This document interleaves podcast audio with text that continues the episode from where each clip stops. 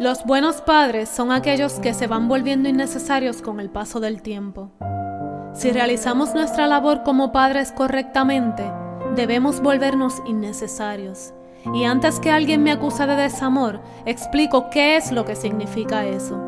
Ser innecesario es no dejar que el amor incondicional de padres, que siempre existirá, provoque vicio y dependencia en los hijos, como si fuera una droga, a tal punto de que ellos no sean capaces de poder ser independientes.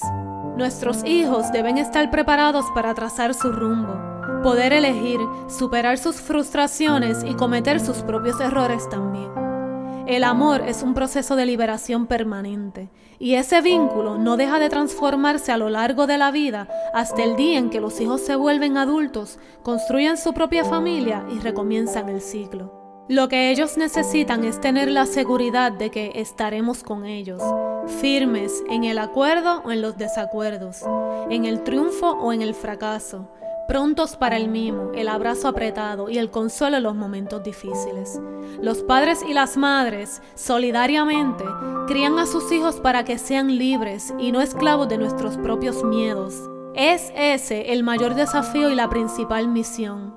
Cuando aprendamos a ser innecesarios, nos transformamos en un puerto seguro donde ellos puedan anclar.